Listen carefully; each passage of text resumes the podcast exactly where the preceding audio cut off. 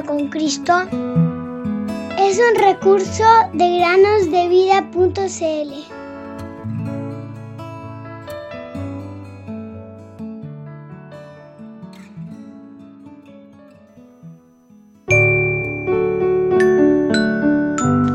cielos, escucha tierra, porque habla el Señor.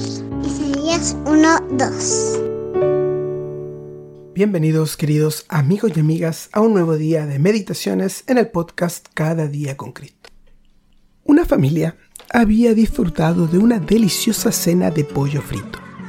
Los niños se balanceaban y se movían en sus sillas. Tanto ellos como su perrita, Ginger, conocían la rutina. Se leería un capítulo de la Biblia y luego se realizaría una oración familiar después de la comida. Mimada y consentida como era, Ginger tenía modales. Así que se sentó durante la cena con bastante paciencia. Solo de vez en cuando se relamía el hocico y gemía suavemente para hacer notar su presencia. Después de la cena, se recogió todo lo que estaba en la mesa, los niños ayudaron a poner las cosas en el lavaplatos, luego metieron los huesos de pollo en una bolsa de papel y todo se llevó a la cocina.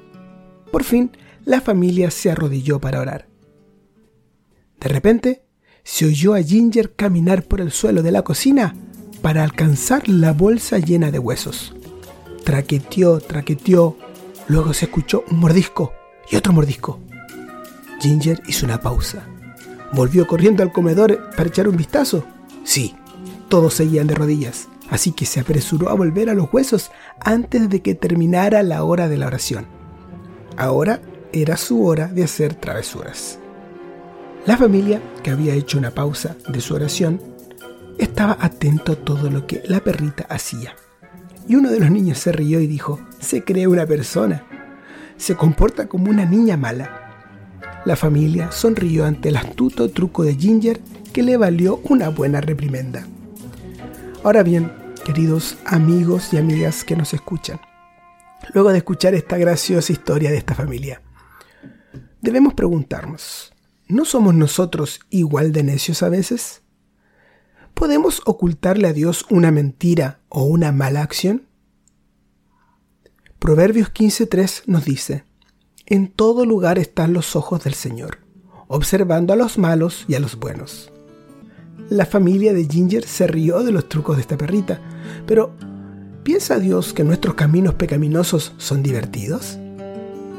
Los necios se ríen del pecado. Proverbios 14:9.